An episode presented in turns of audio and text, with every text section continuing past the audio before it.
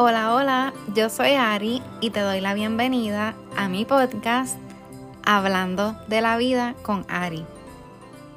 Episodio número 9. Recuerda que estaré aquí cada miércoles para ayudarte a ver la vida y las situaciones desde una perspectiva diferente y más positiva, además de proveerte herramientas que te ayuden a organizar y encaminar tu vida para que puedas aprovecharla al máximo. Hello, hello, buenos días, buenas tardes o buenas noches, dependiendo de cuándo me estés escuchando. Ya estamos en febrero, mes del amor y la amistad. Y hoy te quiero contar algo. Te quiero dar un anuncio que me tiene bien emocionada. Quizás ya te imaginas lo que es, pero te lo voy a contar más adelante en este episodio. Así que nada, el tema de hoy es ¿qué te hace feliz? ¿Alguna vez te has detenido a pensar qué te hace feliz?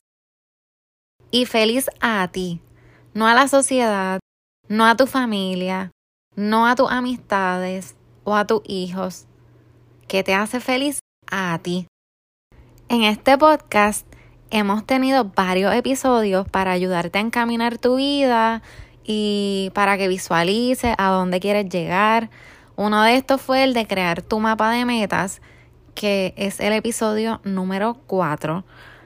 Pero te has puesto a pensar si en realidad esa dirección en la que vas, esas metas que tienes, te hacen feliz a ti o solamente las estás persiguiendo porque es lo que la sociedad dicta, lo que se supone que está correcto, lo que tu familia quiere. En estos días, si no me equivoco, el pasado domingo salió una noticia bien triste de la muerte de Miss USA 2019. Una muchacha súper bonita, exitosa ante los ojos de muchas personas, abogada, presentadora de televisión.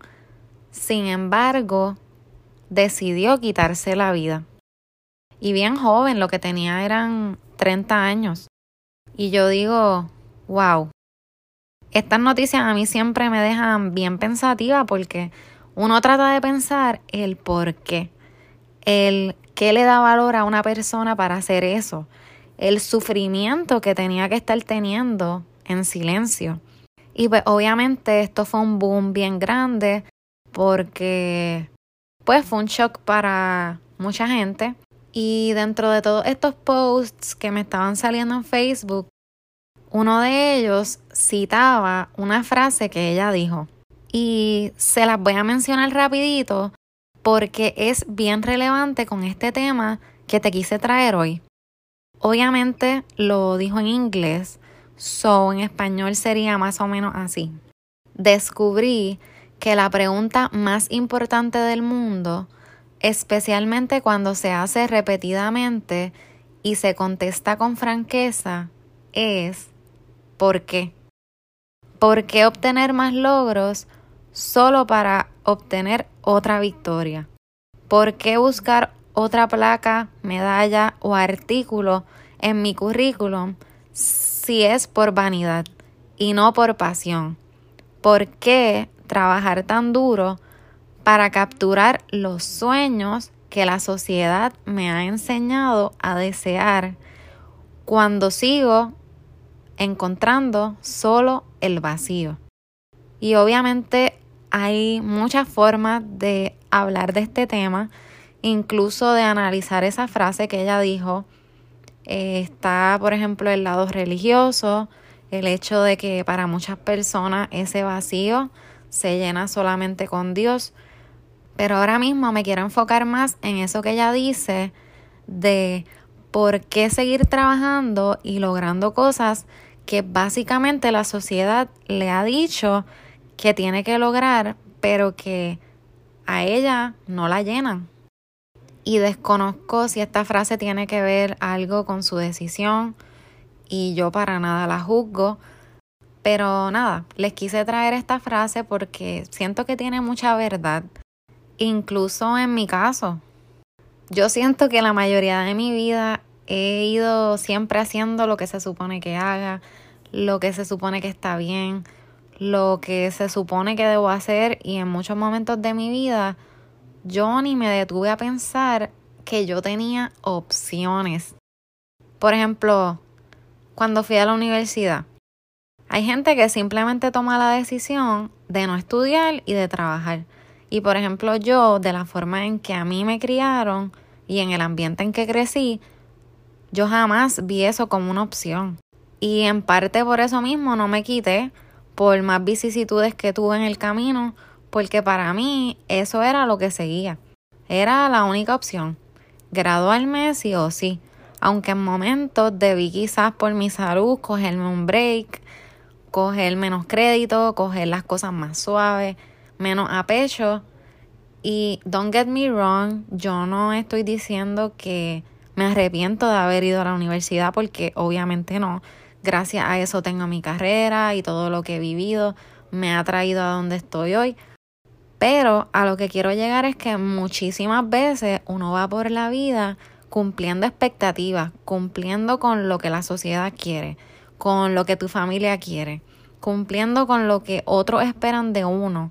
Y uno ni se pregunta si eso es lo que de verdad uno quiere hacer, si eso de verdad nos llena o nos hace felices. Mira, y esto es un tema complejo, porque no siempre uno puede hacer exactamente lo que quiere, ¿verdad? Uno quizás tiene responsabilidades, bocas que alimentar, y no es tan fácil decir voy a dejar todo por hacer lo que me hace feliz. Pero hoy te invito a que te hagas esa pregunta de qué te hace feliz y evalúes tu vida. Obviamente es tu vida y no la puedes comparar con otras personas. Puedes comenzar por sentarte un día relax a contestar esa pregunta y escribe en un papel las cosas que genuinamente te hacen feliz. Y como siempre digo, no tienen que ser grandes cosas. A todos nos haría feliz ganarnos un millón de dólares de un día para otro, pero no estoy hablando de eso. Hablo de qué te hace feliz en tu vida. Busca en lo simple, en tu diario vivir, en lo que has vivido en los pasados meses o años. Incluso mira atrás a tu infancia y piensa en qué te hacía feliz. A veces recordamos nuestra infancia como una de las épocas más felices y en parte es porque no teníamos tantas preocupaciones ni tantas responsabilidades, pero estoy segura también que vas a poder encontrar aspectos que podrías incorporar a tu vida diaria la idea de contestarte esta pregunta de qué te hace feliz es evaluar si tú estás incorporando elementos de esta lista en tu vida o si estás dando pasos que te lleven a estas cosas. A lo mejor tu mejor recuerdo de tu infancia eran las fiestas o reuniones familiares o estar cerca de tu familia pues déjame decirte que esto es algo que puedes incorporar en tu vida. Si ya no hacen la típica fiesta familiar, haz que pase otra vez, aunque sea con menos integrantes, aunque sea en otro lugar, aunque sea más sencilla, la esencia va a estar ahí y el feeling también. Mientras hagas esa lista, puedes pensar también en tu motor. ¿Qué te hace levantarte todos los días a ir al trabajo? Ese es tu motor y usualmente tu motor es algo que te hace feliz. Así que piénsalo. A lo mejor tu motor son tus hijos, tu esposo, tu familia y eso te hace feliz. Así que si añades eso a tu lista, pregúntate si sacas suficiente tiempo para compartir con ellos, para tener esos momentos de alegría que te recargan. A lo mejor tu motor es viajar y eso es lo que te llena, lo que te hace feliz. Y por eso te levantas todos los días a trabajar. Piensa si de verdad estás haciendo esos viajes, si de verdad estás ahorrando y si por tus circunstancias no puedes viajar en estos momentos y eso es lo que te hace feliz, mira, a lo mejor puedes tener un pasadía en algún lugar cerca de donde vivas, pero sales de la rutina, conoces un lugar nuevo, y piensa en eso también. Si viajar te hace feliz, ¿qué te hace feliz de viajar? Y así vas a ir simplificando la respuesta y vas a tener más opciones para incorporar a tu vida. Por ejemplo, tal vez de viajar lo que te gusta es descubrir cosas nuevas o ver lugares nuevos o desconectarte del mundo, pues eso lo puedes hacer también, aunque no sea en el viaje de tus sueños. Cuando tengas tu lista ready, evalúa. Evalúa qué puedes incorporar en tu diario vivir para hacer tu vida un poco más feliz. Piensa si todos esos sacrificios que estás haciendo te están llevando a tu felicidad o a la de alguien más. Y no quiero que pienses que si lo que te hace feliz es dormir todo el día, pues voy a dejar de hacer todo, voy a renunciar al trabajo para dormir todo el día.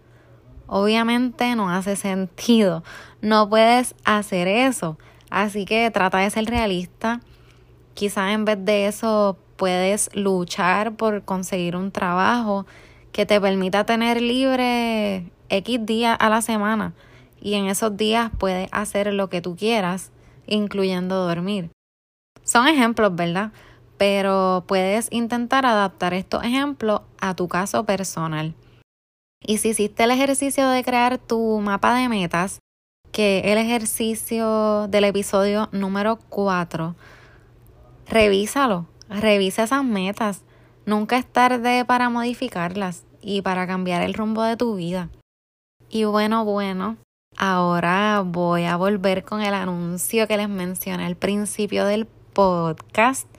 Llegó el día por fin de decirles cuándo va a abrir la tienda virtual. Y va a ser más pronto de lo que creen. Va a ser esta semana, el viernes 4 de febrero. O sea, literalmente este viernes en dos días. Todavía estoy en el proceso de concretizar muchas cositas, pero esa es la fecha. Y la pregunta de los 21 mil chavitos es, ¿qué voy a vender? pues como les he mencionado, van a ser accesorios con significado y propósito. Ese significado y propósito en realidad se lo vas a dar tú. En algunos casos está en lo que representa para ti o en cómo te hace sentir ese accesorio pero en otros el significado y propósito será más literal, porque algunos de los accesorios que estarán a la venta son personalizados. Y tengo muchas ideas para el futuro, pero obviamente se irán concretizando dependiendo de cómo se vaya moviendo la tienda y todo eso. En estos días les voy a estar dando más información a través de mis redes sociales, más detalles, fotos, videos Ahí también pienso poner una encuesta en los stories para que tú seas quien decida la hora en la que abre la tienda. Así que si no me sigues, no sé qué esperas, es happyari.shop. Me puedes encontrar tanto en Instagram como en Facebook. Los enlaces están en la descripción de este episodio, así que te veo por allá para que te enteres de todos los detalles. Un abrazo. Bye.